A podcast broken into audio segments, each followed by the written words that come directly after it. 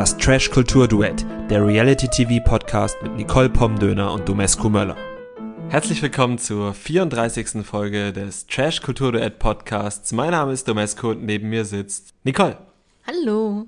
34, sagt dir die Zahl diese Woche auch irgendwas? Nein. Okay, mir auch nicht. Hätte ja sein können. Letzte Woche mit der 33 hatten wir ja ein Thema gefunden, aber wenn dir zu 34 nichts einfällt, dann. Du, du hast es jetzt so angeteasert, als wäre das jetzt irgendwie was ganz Besonderes. Nein, tatsächlich nicht. Ich mache, ich mache eine Konversation. Oh, okay. Gut. Und sonst so? Ja, und sonst so, wir haben wieder mal zwei Formate geschaut, prominent getrennt und die zweite Folge der Couple Challenge. Prominent getrennt haben wir diesmal nicht zusammengeschaut. Da bin ich mal gespannt, ob uns auch unterschiedliche Sachen aufgefallen sind. Ja, das ist jetzt eine absolute Ausnahme gewesen. Normalerweise gucken wir immer alle Formate zusammen, die wir besprechen, wobei wir die natürlich dann auch dabei noch nicht diskutieren. Das machen wir jetzt hier immer erst vor dem Mikrofon. Aber ja, diesmal haben wir getrennt geguckt. Ja, manchmal rutscht einem ja schon was raus dann. Ne? Also man, wir, wir sitzen ja nicht schweigend vor dem Fernseher und nähen uns vorher den Mund zu. Aber ja, also wir versuchen immer alles zuerst hier zu besprechen. Und jetzt ist es auf jeden Fall so. Prominent getrennt. Womit ging es los? Mit Hack.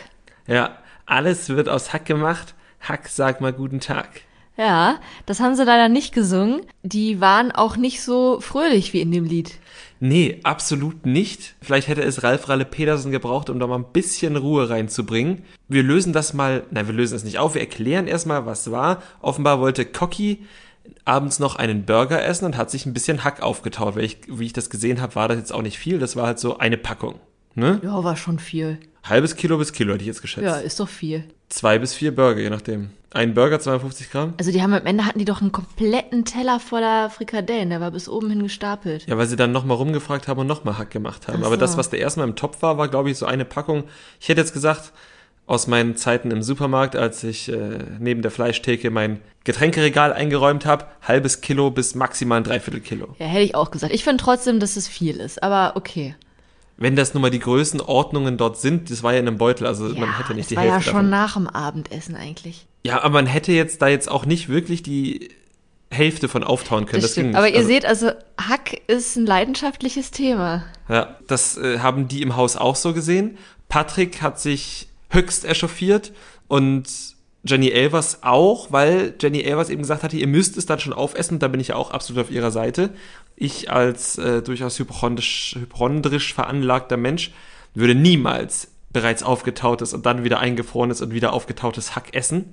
Nie im Leben. Da kann ich schon verstehen. Ja. Ja, da gebe ich dir auch schon recht. Aber es rechtfertigt halt trotzdem nicht, weswegen Patrick und auch Dominik und ja, Jenny und Alex jetzt eher weniger, aber vor allem eben Patrick ihn, also Cocky, dann schon sehr von oben herab behandelt hat. Ja, und zwar zieht sich das tatsächlich schon durch ein paar Folgen durch. Und ich glaube, wir erzählen diese Geschichte erstmal zu Ende, weil sie sich wirklich lange durchgezogen hat. Weil das Thema wurde erstmal beerdigt, nachdem ja doch das ganze Hack aufgegessen wurde. Und äh, nach der Challenge, zu der wir später kommen, hat Cecilia den Patrick nochmal drauf angesprochen, was das eigentlich für eine Aktion, für eine dämliche Aktion war mit dem Hack. Warum er da so auf dem Cocky rum, rumhacken musste. Genau, und ihr wurde dann auch beigepflichtet von Doreen, die sich damit dann auch eben gegen ihren Partner sozusagen gestellt hat und auch das verurteilt hat, wie er sich verhalten hat. Cocky hat sich aufgeregt und dann ist er halt auch irgendwie echt sehr unangenehm impulsiv geworden. Ja. Und dann haben dann Robin und Lena haben das dann alles so ein bisschen geschlichtet, aber die Gemüter waren trotzdem ziemlich erhitzt. Ja, und Patrick hat sich in dieser Szene ja auch offenbart, weil er hat zum Beispiel Cecilia auch immer wieder gesagt, nein, das, ich habe kein Problem mit, mit, mit dem Cocky, ich habe äh, ein Problem mit dem Hack. So in der Art hat er es gesagt. Und im Gespräch mit Doreen hat Patrick dann aber zugegeben, ja, ich habe halt schon eigentlich ein Problem mit dem Cocky und das Hack ist mir eigentlich relativ Hack. Ja, also ich glaube, das hat er so nicht gesagt. Doch, also so habe ich es verstanden. Ja, aber er hat nicht gesagt, es ist mir relativ hack. nee, das habe ich jetzt gesagt, aber es ist ihm relativ egal. Ja. Ja, Sagt man das so? Das ist mir relativ hack, habe ich noch nie gehört. ich habe das mir jetzt ausgedacht. Okay. Okay, gut. Er hat auf jeden Fall gesagt, das ist ihm relativ egal. Ja, das hat er gesagt. Und er hat es nicht nur dabei belassen, sondern er ist dann eben auch noch vor der Nominierung auf andere zugegangen, hat versucht, sich da Allianzen zu bilden und eben Intrigen zu spinnen. Denn er hat sich vor allem Gigi und dann später auch noch Markus genähert und versucht, die gegen Cocky aufzuhetzen. und hat dabei immer behauptet, dass Cocky das tun würde und dass er das ja gar nicht macht. Das war wirklich sehr, sehr entlarvend, muss ich sagen. Ja, sehe ich auch so. Also ich fand die Situation insgesamt sehr, sehr unangenehm. Auch Cocky selbst, der ist dann ja bei dem Gespräch, das Patrick und Gigi geführt haben, ist ja Cocky sehr passiv-aggressiv dazugestoßen und hat sich da dann irgendwie auch nochmal mit eingebracht. Das fand ich alles sehr unangenehm. Also ich hätte mir jetzt in dem Moment nicht gewünscht, im Haus zu sein. Und äh, hatte mir in dem Moment auch eher gewünscht, dass beide einfach das Haus verlassen.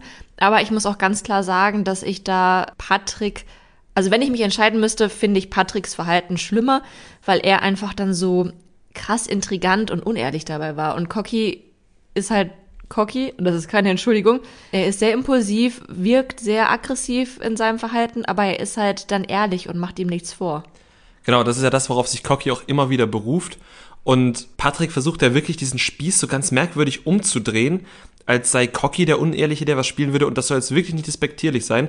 Aber ich glaube, Cocky ist gar nicht Showman genug, um was auch immer zu spielen. Er spielt ja gar nicht, sondern er geht halt aggressiv, weil das seine Emotionen sind. Da berühren sich gerade zwei Drähte und dann muss er aggressiv auf Patrick zugehen und die Ungerechtigkeit aus, in seinen Augen, die in meinen Augen auch eine Ungerechtigkeit ist, auf impulsive Weise unterbinden. So.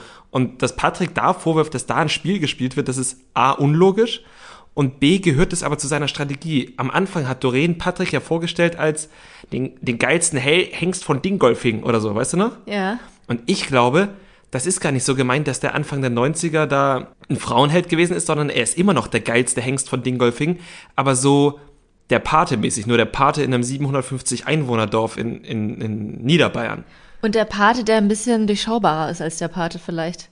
Ja, wir, wir haben jetzt Kameras. Das ist, weißt du, er hat, er ist dann immer da und wenn dann die Kirmes ist, dann kriegt er es immer genauso hin, weil er genau weiß, ah, dem muss ich einen Liter Milch hinstellen und da, dem gebe ich so und dann darf ich meine Bühne aber bis 22.15 Uhr spielen. Mit meinem, mit meinem geilen DJ-Set. So. Ist er DJ? Weiß ich nicht. Ich glaube, er ist DJ, weil er, weil er deutschen Hobbelrock in Niederbayern auf der Cover spielt. Und das darf er aber nicht nur bis 22 Uhr, sondern er gibt irgendwie vorher noch dem, dem, dem Pfarrer Seidler aus und er gibt was weiß ich wem was aus und kauft dem einen Bauern, der sein Feld zur Verfügung stellt, noch einen Liter Milch mehr ab und dadurch kann er alles so hier ein bisschen da ein bisschen kleine Feuer legen und dann darf er bis 22.15 Uhr spielen. Das klingt so, als wäre Patrick eigentlich ein sehr geeigneter Kandidat für irgendein so Dating-Format, oder? So für Are You the One? Mhm. So wie du ihn jetzt beschrieben hast. Are You the One Senior? Ja, ja, ja, warum nicht? Und anstatt der Katze auf dem Schoß, wie es bei dem, bei dem Paten war, hat er dann seinen Mettigel auf dem Schoß, den er streicheln kann. Oh, das wäre schön. Ja. ja. Ja, nee, also wie gesagt, am Anfang habe ich mir als den lustigen Typen auf der Kerwa vorgestellt, der um 6 Uhr noch dem der Dorfjugend sein Bier ausgibt, aber jetzt ist er der, der die Fäden zieht, damit er auch länger auflegen darf. Ja, das, das äh, kann gut sein. Also ich finde, du hast es wirklich sehr schön beschrieben und zumindest Doreen scheint jetzt ja auch immer mehr abgefuckt zu sein von Patrick. Das äh, ist auch mein Eindruck, ja. Und alle anderen eben auch, außer deren Verbündete, die vor allem Jenny, Alex und Dominik und Sarah sind. Genau, wobei Dominik und Sarah, glaube ich, einfach sich schon am ersten Tag mit Cocky und Cecilia gestritten haben, deshalb einfach grundsätzlich auf der anderen Seite sind. Ja, das kann auch sein. Mhm.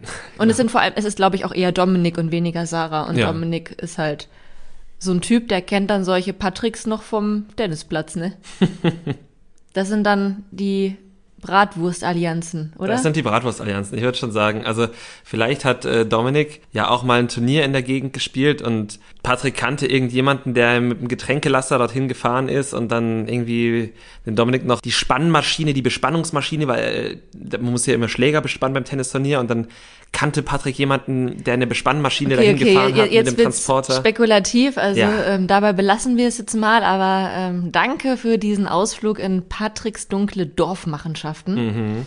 Was ist denn noch passiert in der Folge? Wir hatten eine Challenge. Und ich hätte diese Challenge für mein Leben gerne gespielt. Sie hatte so ein bisschen was von Takeshis Castle. Oh, das wollte ich auch sagen. Es ist wirklich total genial. Ich liebe ja Takeshis Castle. Ich habe schon gesagt, wenn ich bei irgendeiner Fernsehshow mitmachen würde, ist es Takeshis Castle. Jedenfalls mussten sie halt über so Inseln, von denen manche im Boden versunken, äh, im Wasser versunken sind und manche nicht. Und wenn sie dort auf einer Plattform angekommen sind, mussten sie dort eine Frage beantworten. Und wenn die Frage falsch war, mussten sie nochmal zurück und das alles nochmal von vorn machen. Genau, aber wenn sie richtig war, hätten sie dort, äh, durften sie dort stehen bleiben. Ja. Genau. Und waren die Fragen so merkwürdig ausgewählt oder war das nur mein Eindruck, dass irgendwie immer die Männer vermeintlich frauenspezifische Fragen beantworten mussten und andersherum? Oder also war das so dämlich ausgewählt von RTL oder spielt mir mein in unserer Gesellschaft aufgewachsenes Gehirn ein Streich? Ist mir tatsächlich nicht aufgefallen, aber jetzt, wo du es sagst, also mir ist es nur bei Gigi aufgefallen, Mhm. weil er die Fragen so grottig patriarchalisch beantwortet hat. Mhm. Bei allen anderen ist es mir jetzt nicht aufgefallen. Aber kann natürlich sein, dass das so gewollt war. Ja, aber also Gigi, ne, ich, ihr wisst alle, ich bin großer Gigi-Fan und ich nehme sogar seine übergriffigen Busen- und Hintern-Grabeleien hin, wenn auch wirklich mit äh, etwas Bauchschmerzen. Aber wie er sich da bei dieser Challenge präsentiert hat, also holla die Waldfee, ne?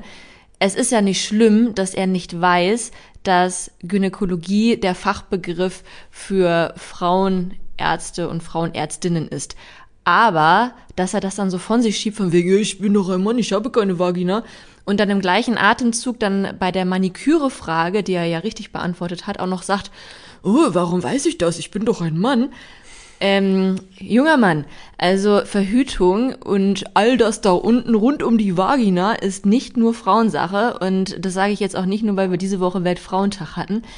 Aber ich glaube, Gigi, also jetzt nachdem ich das gesehen habe, ist genau so ein Typ, der sagt, Verhütung, was, das ist doch Frauensache, obwohl er die Samenschleuder ist. Gigi ist die Samenschleuder. Ja. Ja. Das, ja. Ich habe es tatsächlich äh, so verstanden, dass er sich nur rechtfertigen wollte, dass er es nicht weiß, aber stimmt, es kam natürlich schon so rüber, als hätte er mit all dem, was rund um den Chirurgen, äh, Gynäkologen betrifft, überhaupt nichts am Hut und das stimmt natürlich einfach nicht. Nee, das stimmt nicht. Aber ich glaube, das wird nicht zu ihm durchdringen. Wer weiß. Ich. Okay. Wer nicht das Vergnügen hatte, auch nur irgendeine Frage zu beantworten, ist unser Verliererpärchen Alex und Jenny, die sich irgendwie immer so durchmogeln, obwohl sie, glaube ich, bisher noch keine einzige Challenge wirklich bestanden haben, oder? Mhm. Kann sein. Also haben sie nicht? Nee, ich glaube, sie haben wirklich einfach noch nichts bestanden. Aber sie nehmen das auf die leichte Schulter. Ja, die haben da trotzdem immer Spaß dabei und ich glaube, dadurch sind die auch noch nicht so negativ aufgefallen, weil sie da halt auch einfach keine große Nummer draus machen, ne? Mhm. Wer natürlich wieder eine große Nummer draus gemacht hat, waren so ein bisschen ähm, Cecilia und Cocky, die eigentlich gar nicht so schlecht waren. Ich glaube, die haben vier Fragen am Ende sogar richtig beantwortet. Ja, ich habe es letztes Mal schon prophezeit. Die beiden werden immer besser an den Challenges. Die reißen sich immer mehr zusammen und die sind auf dem zweiten Platz gelandet. Das stimmt, aber sie hatten, muss man aber auch dazu sagen, irgendwie auch wieder die bescheuertsten Szenen geliefert.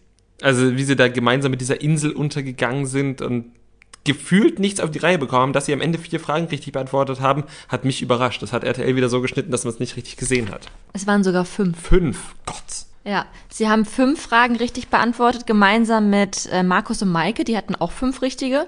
Und ich glaube, wir können es jetzt schon mal sagen, äh, GewinnerInnen der Challenge waren tatsächlich dann Gigi und Michelle mit sieben richtigen Fragen.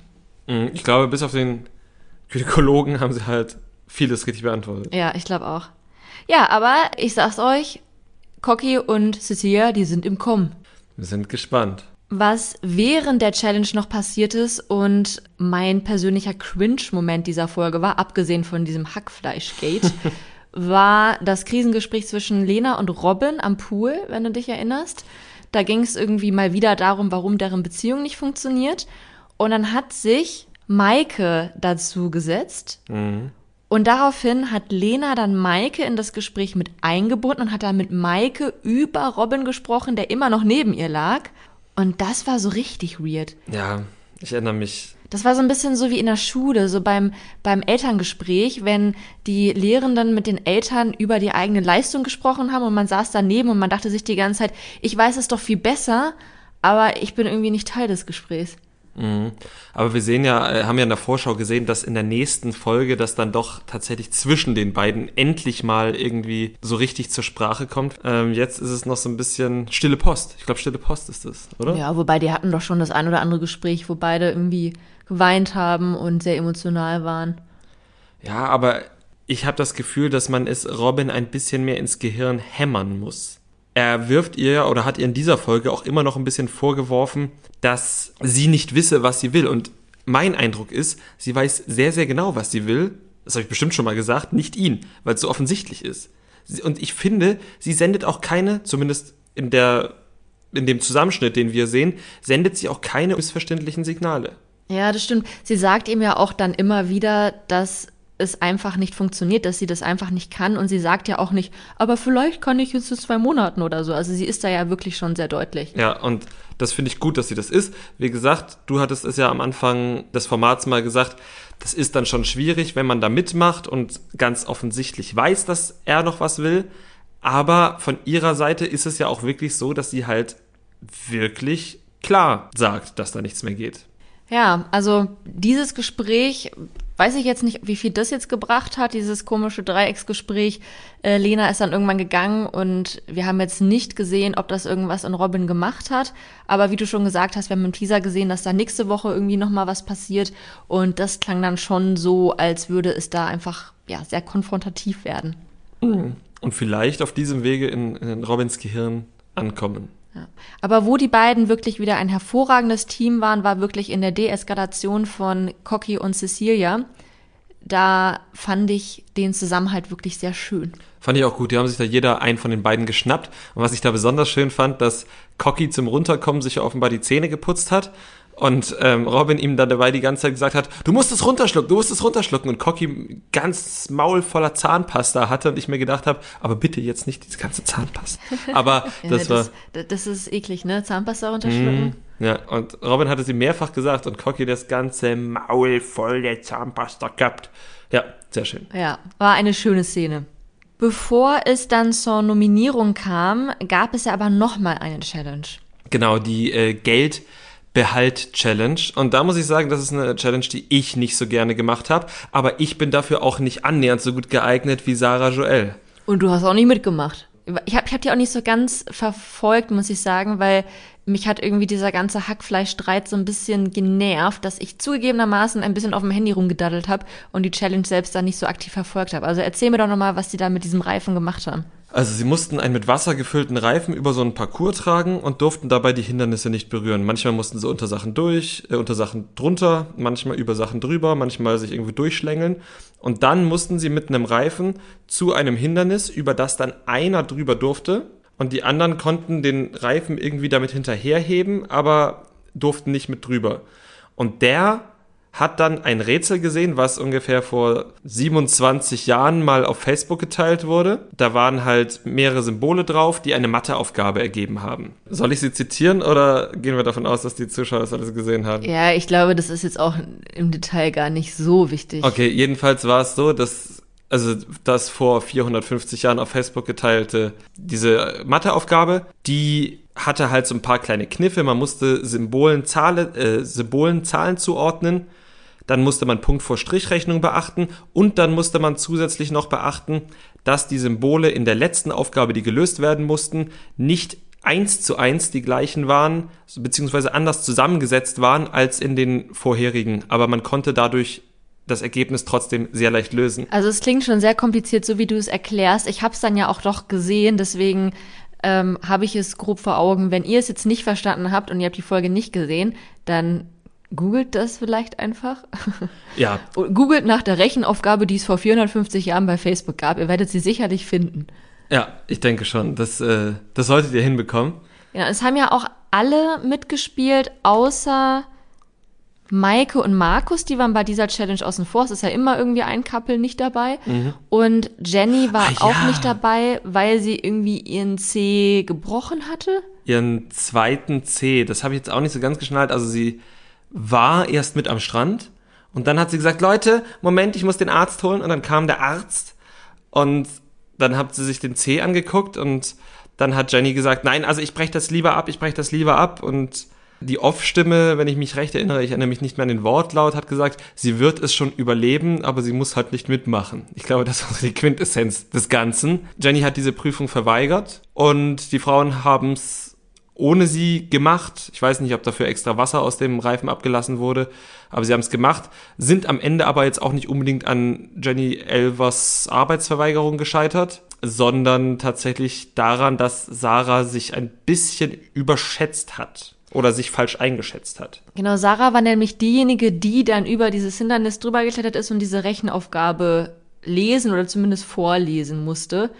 Und irgendwie gab es dann dabei ja mehrere Probleme. Ne? Also da habe ich dann wieder aufmerksam zugeguckt. Das eine war ja, dass sie irgendwie die Aufgabe selbst nicht so ganz verstanden hat. Das andere war, dass sie nicht so gut im Rechnen ist. Und das dritte ist, dass sie auch noch kurzsichtig ist. Und Probleme mit Höhe hat. Ah. Hm.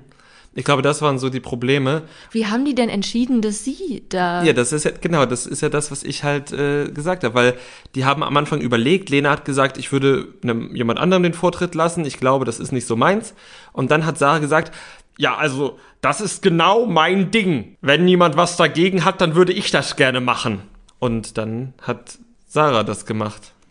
Und es leider nicht geschafft. Ja, und ist wirklich kolossal gescheit. Also ist keine einfache Aufgabe, man muss viel denken, man hängt irgendwie kacke da, man will die anderen mit einbinden, muss denen das erklären und das ist sicherlich nicht einfach. Am einfachsten wäre es wahrscheinlich gewesen, das einfach für sich zu lösen. Aber Sarah hat, wie gesagt, glaube ich, nicht alles gesehen, hatte Probleme, es zu erkennen, hatte Probleme mit dem Rechnen und war dann, glaube ich, auch noch ein bisschen konfus, was das wiederum kann ich verstehen, weil du hängst da irgendwie in der Luft, die Sonne scheint. Ja, das ist schwierig. Alles andere hätte man vorher wissen können, weil die haben ja vorher gesagt bekommen, was gemacht werden muss.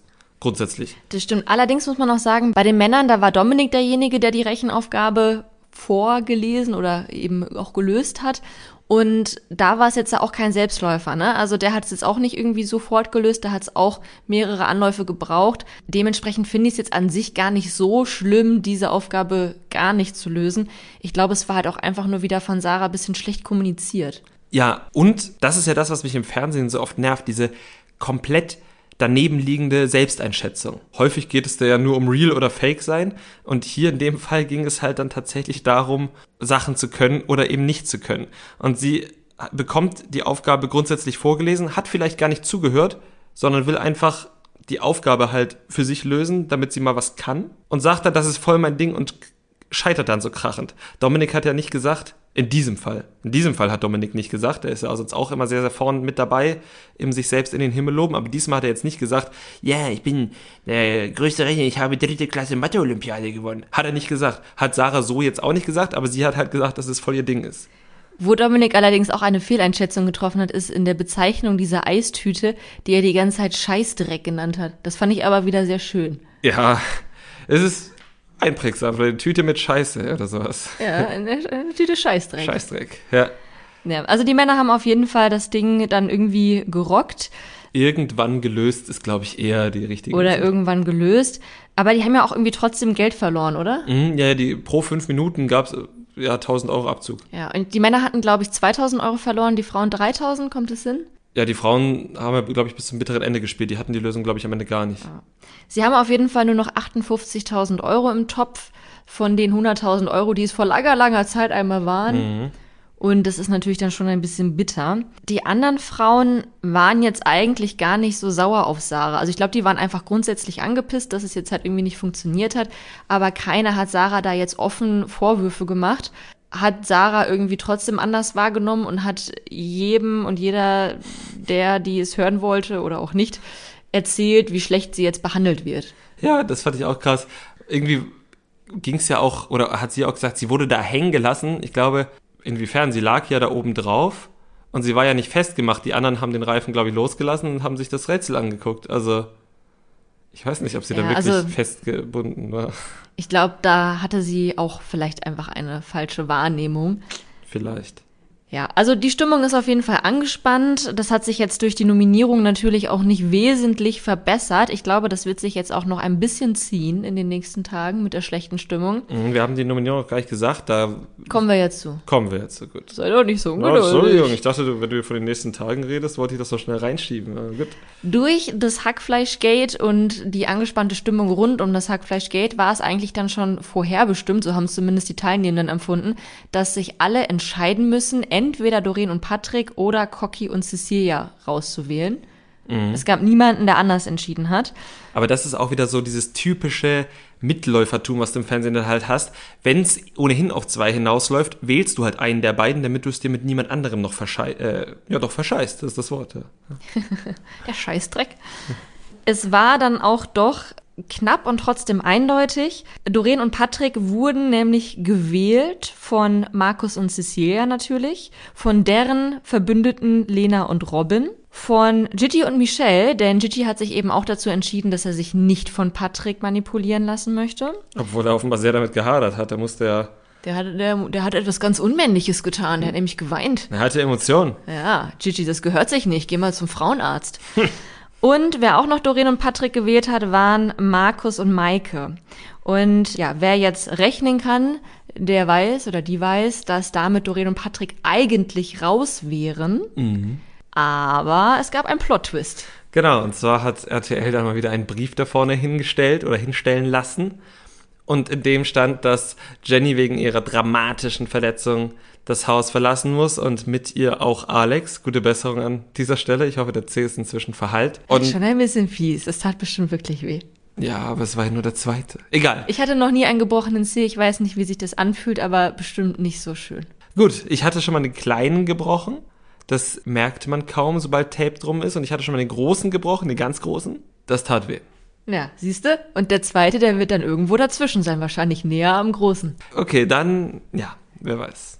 Ja, auf jeden Fall äh, gute Besserung an Jenny, wobei der C bestimmt inzwischen verheilt ist. Das bedeutet natürlich, dass Doreen und Patrick, obwohl sie eigentlich jetzt rausgewählt wurden, doch im Haus bleiben. Und wie wir aus allen bisherigen Trash-TV-Formaten wissen, wo es auch solche Plot-Twists gab, dann können wir jetzt auch vorhersehen, dass es da ordentlich Stunk geben wird. Und das, obwohl Doreen ja dann gegen Ende der letzten Folge halt dann immer gesagt hat, ah, ich will jetzt dann doch raus, weil ich, mich will hier keiner haben. Und dann kam es ja sogar noch mal zum offenen Beef mit Lena, der quasi die ganze Folge nicht gezeigt wurde und noch aus der Folge davor stammt, wo Doreen Lena ja ihre verlorenen 2500 Euro in die Schuhe schieben wollte.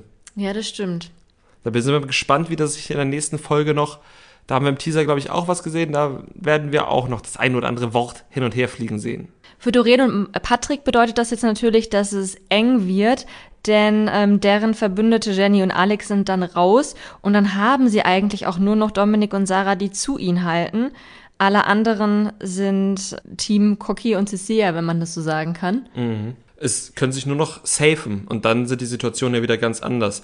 Ich kann mir auch vorstellen, wenn sich andere Paare als Lena und Robin und Gigi und Michelle nächste Woche safen, dass dann vielleicht auch grundsätzlich ein bisschen anders nominiert wird, aber ja, let's see. Kommen wir zum nächsten kompetitiven Format. Mhm, es geht auch hier um 100.000 Euro. Es geht natürlich um die Couple Challenge. Und da sind wir in Folge 2 direkt mit dem ersten Spiel eingestiegen, wo wir bei Folge 1 rausgegangen sind. Genau, das ist immer noch die Challenge Eiswippe. Tommy und Sandra hatten die ja bereits in Folge 1 bestritten. Und Denise und Michael hatten in Folge 1 schon angefangen und haben jetzt in Folge 2 quasi beendet. Genau, aber ohne, ohne weitere Ereignisse. Ne? Naja, er hat halt dann versagt, genau. kann man so sagen, bei der vierten Frage, wo er dran gewesen wäre. Und ähm, wurde von Denise ordentlich zusammengeschrien. Aber, aber richtig, oder? Ja. Ich muss auch sagen, die beiden sind für mich kein Team. Also sie sind wirklich das Worst Couple, schon eben direkt in den ersten fünf Minuten gewesen der Folge. Denn sie ist nicht so empathisch mhm. und man hat das dann auch später nochmal gesehen. Also ich greife mal ganz kurz vor zur Nominierung, ohne jetzt zu sagen, wen sie nominiert haben. Aber als sie dann eben ihre Nominierung verkündet haben für die Exit Challenge, hat Denise auch immer nur von ihrer Wahl gesprochen und mhm. nie von der gemeinsamen Wahl von ihr und Michael.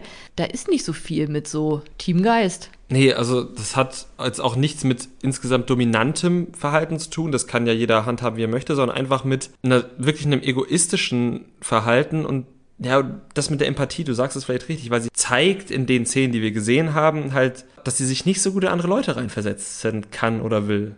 Ja. Das müssen wir natürlich jetzt noch näher beobachten, dem mhm. näher auf den Grund gehen. Aber bisher wirkt es so. Danach kamen ähm, die Kleinen. Die Kleinen. Die kleinen Frauen. Kleine Frauen. Olivia und Georgia. Nicht Georgina, Georgia.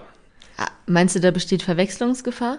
Ja, weil Georgia diese Folge von bestimmt drei verschiedenen Personen, glaube ich, Georgina genannt wurde. Echt? Ist mir gar nicht aufgefallen. Von Marvin, von Calvin und ich glaube von noch irgendjemandem. Also zwischen Georgina Fleur und Georgia, ich kenne ihren Nachnamen nicht, besteht natürlich keine Verwechslungsgefahr, aber namenstechnisch offenbar bei dem einen oder der anderen schon.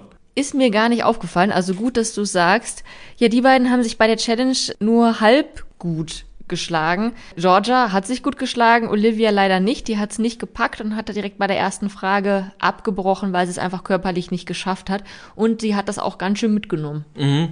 Ja, natürlich, man ärgert sich da total. Also man muss ja auch sagen, sie war schon einmal im kalten Wasser unten, damit Georgia ihre Frage abreißen konnte und konnte dann keine Kraft mehr aufbringen, um ihrerseits hochzuklettern. Und kann natürlich sein, dass der Körper einfach blau gegangen ist durch die Kälte. Ja, oder hat auch keine Kraft in den Armen. Ne? Also die meisten, die jetzt dieses Spiel gespielt haben, haben ja auch tatsächlich ihre Füße nicht verwendet beim Hochklettern. Das hat man immer wieder gesehen. Ich glaube, Olivia gehörte auch dazu.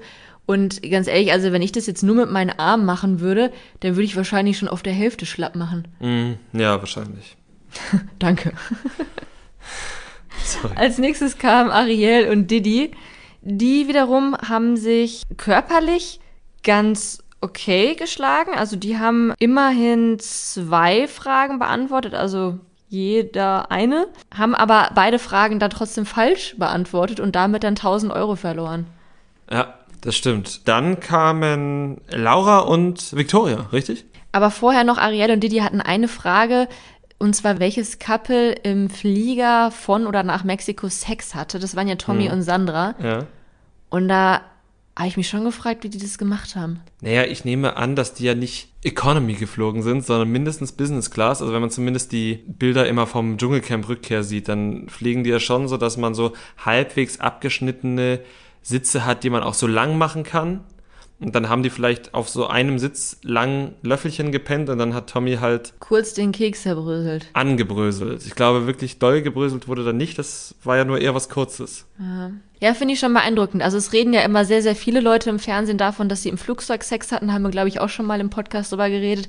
Aber ich glaube, bisher war da meistens die Rede von auf diesem ekligen kleinen Klo. Genau, also wenn, könnte ich mir das eher so auf so einem, auf so einer Liege vorstellen. Ja, müssen wir auch mal Economy fliegen, ne? Dann wir können wir auch immer Economy, das ist das Problem. Ach so. Verdammt.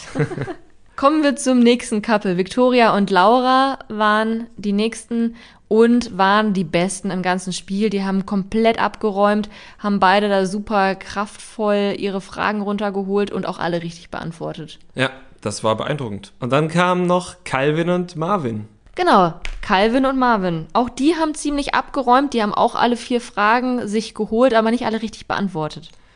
Eine war falsch, ne? Genau, und zwar das mit der Flöte. Ja, aber das kann man auch nicht wissen. Nee. Also da wurde gefragt, wer wem eine Flöte verbietet und das kapiert auch keiner und offenbar hat Patrick eine Flöte dabei gehabt. Toll. Ja, aber also wenn ich gecheckt hätte, dass es wirklich um eine Flöte geht, hätte ich auch ihn verdächtigt. Ja. Warum? Ja, weil er schon so ein sehr traditionsbewusster Mann ist. ah ja, der musste dann ja auch noch auf die Eiswippe, ne? Genau, ja, und stimmt. auch er und Antonia haben alle vier Fragen beantwortet, ähm, jedoch auch eine falsch gehabt, und zwar die mit der kleinsten Reichweite. Ja, da haben sie auf Didi getippt, der, glaube ich, ein recht bekanntes Male-Model ist. ja, hat nicht so gut geklappt. Äh, Marvin wäre es, glaube ich, gewesen, der hatte vorher, glaube ich, 800 bis 900 Follower, weil also selbst wir, die ja Calvin doch schon recht aufmerksam gefolgt haben bei Instagram, wussten bislang nichts von Marvins Existenz. Äh, vielleicht muss man da schon sehr, sehr tief drin sein und deshalb, ja, hatte er einfach die geringste Reichweite.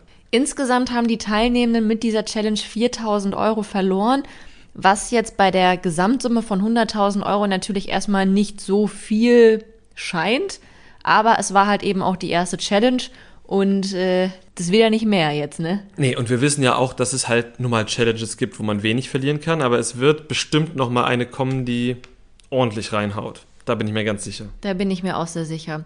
Dementsprechend haben sich die Teilnehmenden auch die Sauna nach der Challenge sehr verdient. Wir haben Calvin und Laura zusammen in der Sauna gesehen. Das sah jetzt gar nicht so flirty aus, wie sie da saßen und darüber spekuliert haben, wo Aachen denn ist. Allerdings ähm, schien das bei den beiden trotzdem so anzukommen, als wären sie irgendwie sich auf einer Anziehungsebene näher gekommen. Ja, irgendwie schon. Also das war auch wirklich merkwürdig gegengeschnitten. Eben dieses unsexy Gespräch und dass Laura dann gesagt hat, oh ja, das ist gut. Ja, und Calvin auch, ne? Calvin hat das, ja. Ach ja, Calvin, jetzt wo wir es wieder sagen, fällt mir ein. Oh wir, Gott. haben ja, wir haben ja Kritik bekommen. Stimmt.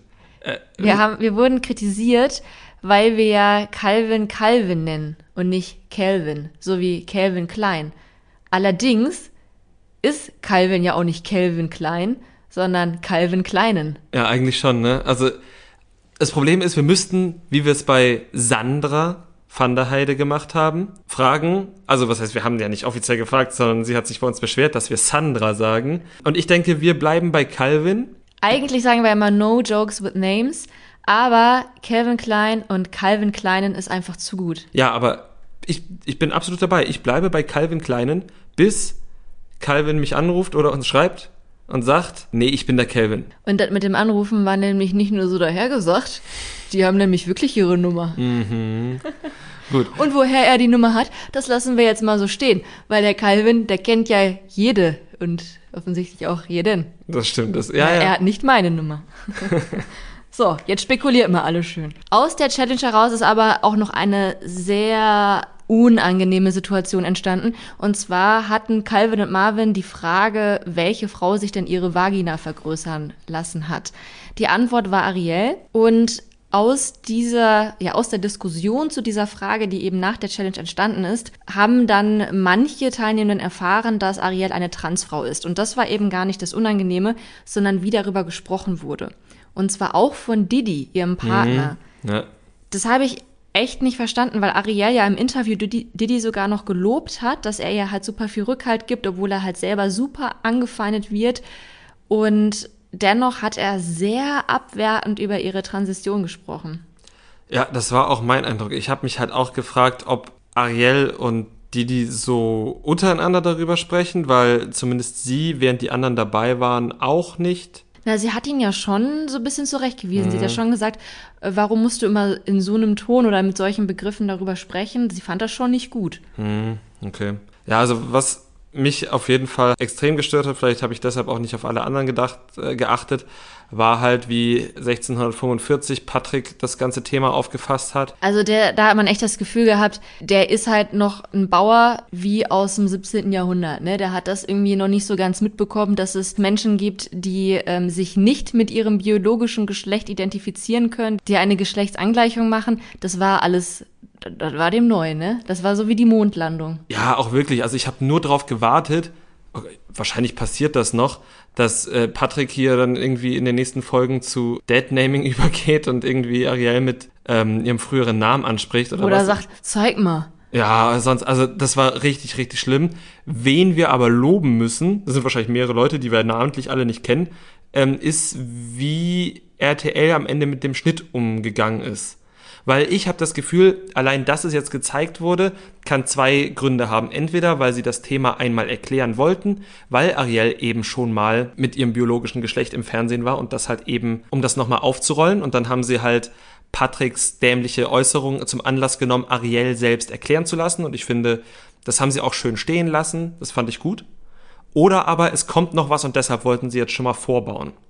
Und es ist ja auch einfach tatsächlich ein super gesellschaftlich relevantes Thema, was eben auch durch Ariel gezeigt hat, wie krass belastend das einfach ist. Ne? Sie hat ja auch erwähnt, dass sie und Didi halt beide als Paar einfach super angefeind, angefeindet werden und dass sie immer das Gefühl hatte, in der Gesellschaft nicht angekommen zu sein und das Gefühl auch weiterhin hat, dass also ihre Geschlechtsangleichung jetzt nichts daran geändert hat, dass sie immer noch nicht angekommen ist, dass sie immer noch nicht dazugehört und so jemand wie Patrick hat das jetzt halt einfach bewiesen, ne? Genau, also allein schon da die ganze Zeit nachzufragen. Ich glaube, es ist ja auch klar, das Thema wird ja glücklicherweise immer etwas populärer in letzter Zeit. Eine Transfrau ist nicht nur dann eine Frau, wenn sie eine geschlechtsangleichende Operation macht. Das muss man auch dazu sagen, ja. Und Patrick hätte das aber wahrscheinlich sonst nicht durchgehen lassen. Also Patrick hat mich da wirklich in ganz vielen Momenten auch echt getriggert, weil ich halt gesagt habe, das ist alles so falsch, was du sagst. Und ich habe immer darauf gewartet, dass er noch was Falscheres sagt. Und ich bin froh, dass es entweder nicht passiert ist oder RTL es nicht gezeigt hat. Aber vielleicht ist auch gerade das eigentlich gut, dass ähm, man jetzt Patrick eben so als ja als Spiegel der Gesellschaft sieht, die halt Kacke darauf reagieren und dass RTL das jetzt halt durch den Schnitt und durch Ariel einfach gerade rücken kann und zeigen kann, Leute, so ist es aber und achtet darauf, was ihr den Menschen damit antut, wenn ihr euch so verhaltet wie Patrick. Mhm. Das könnte ich so unterschreiben und RTL hat es ja auch wirklich, wirklich gut gemacht. Besser als Patrick und Antonia ihren Flöten-Heiratsantrag-Prank, wobei der ja bei manchen Teilnehmenden dann doch irgendwie gut funktioniert hat. Ja, ja, ich wollte eigentlich nicht drüber reden, weil ich das so.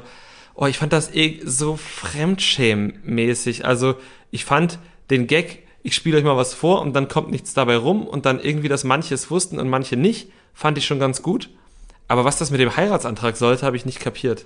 Nee, das ähm, fand ich auch nicht so witzig und ich fand auch das mit diesem Flötenspiel, das war zu lang. Also es wäre ein lustiger Prank gewesen, wenn die das jetzt so 15 Sekunden gemacht haben, aber es war gefühlt drei Minuten. Mhm. Ja, wobei mich hat's auch nicht umgehauen. Wie gesagt, ich wollte es am liebsten totschweigen, aber wenn wir jetzt schon drüber reden, ich stehe ja auch drauf, wenn sowas so ganz schlimm in die Länge gezogen wird. Ja? Ich könnte mir auch angucken, wie Stromberg drei Minuten still in die Kamera geschaut hat. Fremdschämen oder Jerks, es funktioniert ja genauso. Also, ah, das, Fremdschämen wird immer schlimmer, je länger es ist. Und, nee, es geht gerade schon noch so. Aber das mit dem Antrag. Da wirst du bestimmt noch viel Spaß mit Patrick haben. auf die eine oder andere Art und Weise. Ja, weiß nicht. Die beiden haben auf jeden Fall wieder nicht geglänzt in dieser Folge, wobei Antonia jetzt natürlich bei dem Gespräch über Ariel gar nicht dabei war. Aber trotzdem sind die beiden einfach als Couple auch nicht gut. Also man hat dann auch noch gesehen, wie Patrick und Antonia das Essen reingeholt haben von draußen. Was war da denn schon wieder los? Ich glaube aber, sie kam einfach nur mit der Regel von RTL nicht klar. Also, wenn ich es richtig verstanden habe, mussten sie das Essen von draußen holen und mussten den Weg halt immer mit diesem Streustein, damit sie nicht ausrutschen. Versicherungstechnische Gründe, hundertprozentig, wie, dass sie im Dschungel nicht zu zweit, äh, nicht alleine aufs Klo dürfen. So, aber es hat halt wie Bolle geschneit vorher oder auch während sie dann noch raus sind. Das heißt, sie hatten dann Neuschnee und auf Neuschnee, äh, Neuschnee streust du nicht. Und Patrick wollte es trotzdem ganz ordentlich machen und Antonia nicht. Und dann haben die sich da irgendwie auf so eine lächerliche Weise angezickt. Und das hat alles gewirkt wie so Bauerntheater bei es den beiden. Es war halt super passiv-aggressiv, vor allem, weil die sich ja durchgehend nur mit Schatz ansprechen. Mhm. Also man hört, die sind einfach so, es ist halt super gereizte Stimmung. Und immer, Schatz, warum machst du so und so? Hm, Schatz. Also es, mhm. äh, also bei Couple Challenge sind die auf jeden Fall mein Worst Couple. Und ich habe auch so das Gefühl, das ist jetzt erstmal nur eine Theorie. Vielleicht wage ich mich damit jetzt auch äh, zu sehr aus dem Fenster. Aber ich habe die Theorie, dass Antonia sehr unsicher ist und sich deswegen an diesen, in Anführungsstrichen, starken, sehr selbstsicheren Patrick hängt um so von seinem Selbstbewusstsein und seiner Stärke zu profitieren. Und dafür nimmt sie aber auch in Kauf, dass er sie halt, also dass er ja auch manchmal so auf den Kopf tritt und sie halt auch unten hält, weil er muss ja oben bleiben. Er ist ja so der Stärkere von beiden. Mhm. Ergibt es Sinn? Dafür kennen wir sie noch zu wenig, aber ja, grundsätzlich ist das erstmal ein Modell, was man ja schon in anderen Beziehungen beobachtet hat. Äh, sagen wir falls wir die Namen Alex Petrovic und Christina Dimitrio uns in den Sinn kommen. Vielleicht, vielleicht kommen sie uns in den Sinn bei diesem Thema. Weiß ich nicht. Wenn wir sehen, ob Patrick und äh, Antonia was von den beiden haben. Ja, vielleicht habe ich mich da auch ein bisschen zu sehr reingesteigert, aber wir werden meine These überprüfen. Aber kommen wir jetzt zur Nominierung der Excel, Exit Challenge, der Excel Challenge. Excel Challenge. Ähm, ja, als erstes durften Micha und Denise nominieren. Beziehungsweise Denise ja, stimmt. Sie hat ja alleine nominiert oder alleine die Entscheidung getroffen. Und, und, sie war überrascht von ihrer Entscheidung. Sie war überrascht von ihrer eigenen Entscheidung. Sie hat nämlich Laura und Victoria nominiert und das, obwohl sie sich so gefreut hat, Laura am Haus zu haben. Mhm. Als nächstes waren Tommy und Sandra dran und obwohl die beiden im Vorfeld so gewirkt haben, als würden sie das nüchtern analysieren, haben sie sich am Ende für Antonia und Patrick entschieden, was ich glaube ich auch gemacht hätte, weil mich die beiden persönlich nerven und sie glaube ich trotzdem irgendwie eine starke Konkurrenz sind.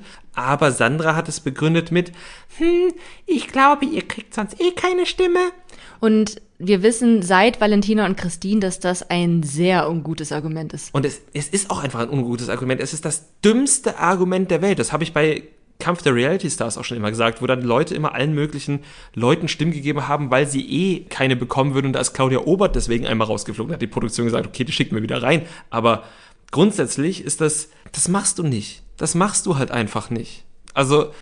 Schade, dass ihr Domesco gerade nicht sehen könnt, denn er guckt gerade wirklich traurig und enttäuscht. Ich bin, ja, ich bin nicht wütend über Tommy und Sandra, sondern ich bin enttäuscht, weil sie sind immer noch mein Dream Couple in dieser Staffel aber dass man halt dann nicht sagen kann, okay, ihr seid die stärkste Konkurrenz, ich nehme euch, oder dass man sagen kann, auch mit euch habe ich nicht so viel gesprochen, du schnarchst, du ein Flötenspiel war kacke, euer Bauerntheater geht mir auf den Sack. Es gibt so viele Sachen, oder, oder ihr seht aus, als würdet ihr mir das meiste Essen wegessen. Tommy und Sandra hatten so ultra Futterneid. Da hätte man am Ende noch, sogar noch drüber schmunzeln können. Aber nein, sie sagen, ja, weil ihr eh keine andere Stimme kriegt. Das ist, nee, finde ich uncool. Mal gucken, wie sich das noch entwickeln wird in den nächsten Folgen. Als nächstes waren auf jeden Fall Antonia und Patrick selbst dran und die haben dann Olivia und Georgia gewählt. Ich glaube einfach, weil es die Schwächsten waren. Was auch da ein bisschen nervig war, war das von dir schon benannte Bauerntheater, denn Antonia hatte Herzschmerz ohne Ende, weil sie jemanden nominieren mussten. Also ich bin ja bin ich gütig mit den Teilnehmern? Ich versuche es eigentlich Du bist meistens immer. die Gütige von uns. Ja, von uns beiden schon. Aber ich habe sie auch nicht abgekauft. Nee, weil ja, man tut sich schwer, gerade wenn man sich irgendwie am ersten Tag noch wirklich alle gut versteht. Aber es ist doch, man kann sich auch damit schwer tun, jemanden zu nominieren, aber dann halt bei jedem Wort, was der Patrick gesprochen hat, hat Antonia ja geseufzt. Ja, also man hatte auch echt Angst, dass sie irgendwie gleich zusammenbricht und weint und irgendwie war das zu dramatisch. Mhm. Oh, kleines Quiz für zwischendurch. Weißt du noch, wie der Love Island-Kandidat hieß, der in der Hendrik-Staffel bei der Paarungszeremonie am Lagerfeuer plötzlich zusammengesackt ist, als er dachte, er kriegt kein Match? Oh Gott, äh, Robin? Nein. Ein Versuch noch? Elias. Giulio. Ah ja, Giulio. Giulio hatte eine zu enge Hose an, wir wissen es nicht genau, das war ja meine Theorie damals. Stimmt, das war, der war noch dramatischer unterwegs als Antonia. Ja, genau. Aber ansonsten fallen mir auch nicht viele Leute ein. Ja, wobei es bestimmt viele gibt, die Uns jetzt gerade nicht einfallen. Ja. Wie dem auch sei, als nächstes waren dann Olivia und Georgia dran und die haben Laura und Victoria gewählt. Mit dem Argument, dass sie die größte Konkurrenz für sie darstellen, was ja faktisch auch so ist nach der Challenge. Mhm. Aber ja, also ja und jein. Also klar, sie waren die stärksten in dieser Challenge.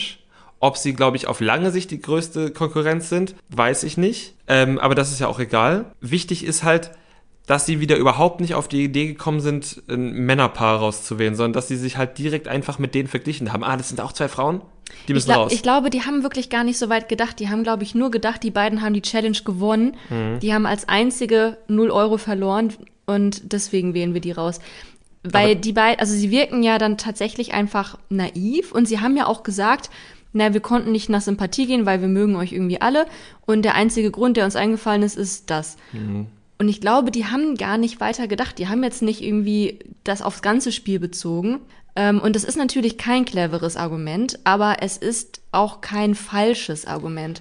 Und Laura und Victoria haben das den beiden unfassbar übel genommen. Also Victoria ist da auch wirklich beleidigend geworden und auch aber Victoria sehr- wird ja gerne mal beleidigend gegenüber und sehr Frauen. Frauen, wir, ja, Sie ist sehr, sehr frauenfeindlich. Und auch Frauen können frauenfeindlich sein. Äh, das hat Victoria jetzt auch wieder bewiesen. Ähm, und das ist halt auch nicht okay, ne? Also ich meine, klar fühlst du dich kacke in der Situation, wenn du da nominiert wirst. Das ist wahrscheinlich so wie damals im Sportunterricht, wenn so Teams gewählt werden und deine besten FreundInnen wählen dich nicht, weil du halt schlecht bist. Ähm, oder in dem Fall, weil du zu gut bist. Das ist dann kein schönes Gefühl, aber ähm, ich glaube wirklich, dass Olivia und Georgia das nicht böse gemeint haben. Nee, aber ich glaube halt, dass es Victoria und Laura wirklich auch sehr, sehr überrascht hat, beide Nominierungen, weil in den bisherigen Couple Challenge Staffeln war es immer so, dass zumindest in den ersten Folgen immer die abgestraft wurden, die viel Geld verloren haben und die, die viel Geld gewonnen haben, äh, gesaved haben, waren eigentlich safe. Und diesmal war es, das nehme ich jetzt einmal weg, komplett anders. Wir wissen ja schon, dass Victoria und Laura einfach zwei Stimmen bekommen haben. Und das ist viel für jemanden, der nichts verloren hat. Und Ariel und Didi haben, glaube ich, keine bekommen, wenn ich mich nicht täusche. Und die haben ja das meiste Geld verloren. Also es war völlig verkehrte Welt und das habe ich echt nicht kapiert. Ja, das, das stimmt natürlich. Das, aus der Perspektive ist es schon nicht fair. Aber was heißt fair? Kann ja jeder machen, wie er will. Aber es ist halt völlig anders als in den anderen beiden Staffeln. Ja, trotzdem ist es nicht okay, frauenfeindlich zu sein. Nö, ist, genau. Ariel und Didi haben Tommy und Sandra gewählt, was ich persönlich auch ein bisschen überraschend fand, denn das Argument war, dass sie mit denen am wenigsten Kontakt haben. Dabei teilen die sich ja sogar ein Zimmer, die schlafen nebeneinander. Also ich glaube, das Argument lautet eher, sie mögen sich nicht. Ja. Aber davon werden wir sicherlich auch noch mehr zu sehen bekommen. Das stimmt. Dann waren Victoria und Laura dran. Die hatten sich für Denise und Michael entschieden. Weil, und das haben wir ja auch schon gesagt, Denise und Michael nicht gut als Team funktionieren. Ähm, das finde ich ist auch wieder ein gutes Argument, um jemanden zu nominieren, genau. Haben dann auch Olivia und Georgia im Nachhinein eingesehen. das war ein bisschen zu spät. Genau. Und dann haben Calvin und Marvin, Olivia und Georgia den Todesstoß gegeben. Die Begründung hat, glaube ich, gelautet, Wir dachten, sie würden uns nominieren und deshalb haben wir sie nominiert. Ja, die waren da nicht so ganz flexibel. Nee, ich glaube, man darf da auch nicht flexibel sein. Ich glaube, sie müssen es vorher, das hatten wir in der letzten Staffel schon mal Ach ja, gesehen, stimmt. dass sie, glaube ich, das der Produktion schon mitteilen müssen und dann eben nicht mehr wechseln dürfen. Ja, ja, das, das kann sein. Übrigens ist mir noch eingefallen, endlich durften sie wieder was brennen. Und es zischt diesmal auch so schön, weil da ja auch Eis und Schnee drauf liegt auf den Teilen. Als sie letztes Mal bei dieser Couple Challenge in Ferropolis da mit dem Schraubenzieher an dieser rostigen Tafel kratzen mussten, da hat es mir jedes Mal die Fingernägel nach oben geschoben. Das ist, das ist jetzt wirklich genau dein Format, ne? Hm. Ja, sie kriegen jetzt auch wieder weniger Essen. Ja, stimmt. Das, äh, doch, das ist doch nicht. Der Kühlschrank bleibt nicht prall gefüllt. Tommy Ja. hat schon Futterneid. Finde ich eigentlich, also ja, finde ich schade. Wir haben da schon beim letzten Podcast zur Couple Challenge drüber gesprochen. Es hat natürlich einen Effekt, Teilnehmende hungern zu lassen, gerade bei sportlich anstrengenden Challenges. Ich finde aber, dass es das nicht braucht, weil die hängen halt eh 24-7 alle im gleichen Haus ab, haben Konkurrenzkampf, haben anstrengende Challenges, die gehen sich eh auf die Eier und oder Eierstöcke. Die, es gibt auch so sexuelle Vibes da, also warum die dann noch weiter quälen? Ja, verstehe ich halt auch nicht. Immerhin gibt's jetzt richtig schöne Sanitäranlagen. Ich würde wahrscheinlich einfach, wenn mein Hunger zu groß wäre, mich in Fötusstellung in diese ebenerdige Dusche legen und da eine Stunde bleiben, wenn mich die anderen lassen. Würden sie wahrscheinlich nicht. In der nächsten Folge werden wir auf jeden Fall die Exit Challenge sehen, die bestritten wird von Victoria und Laura gegen Olivia und Georgia. Was glaubst du, wer wird die Challenge gewinnen? Naja, nach den Ergebnissen der bisher einzigen Challenge, Laura und Victoria. Ich glaube, das ist, ähm, die anderen beiden sind halt wirklich die kleinen Frauen und die anderen sind die, die schon mal 0 Euro verloren haben. Ja, ich glaube das auch. Und so gern ich Georgia und Olivia auch mag und so gern ich auch mehr von denen sehen würde, wäre es, glaube ich, dramatischer für das Format, wenn Laura und Victoria gehen würden. Denn wir alle wollen wissen, ob Calvin, jetzt habe ich Calvin gesagt, ob Calvin noch mit Victoria oder Laura was haben wird. Oder mit beiden. Das ist doch eigentlich der Grund, warum wir uns das anschauen werden. Das ist die eigentlich wichtige Frage der Couple Challenge. Genau, und ihr schaut euch sicherlich, nachdem ihr am Freitag diesen Podcast gehört habt, am Samstag unsere Memes auf Instagram an. Da laden wir euch herzlich ein, uns zu folgen. Wir heißen Trash Kultur Duett. Und wir würden euch bitten, wenn ihr uns auf Apple Podcasts hört, uns da eine Bewertung zu hinterlassen. Oder wenn ihr auf Spotify dabei seid, ein paar Sterne zu vergeben. Je mehr, desto besser. Und damit verabschieden wir uns für heute. Bis zur nächsten Woche. Das Trash Kultur Duett, der Reality TV Podcast mit Nicole Pomdöner und Domescu Möller.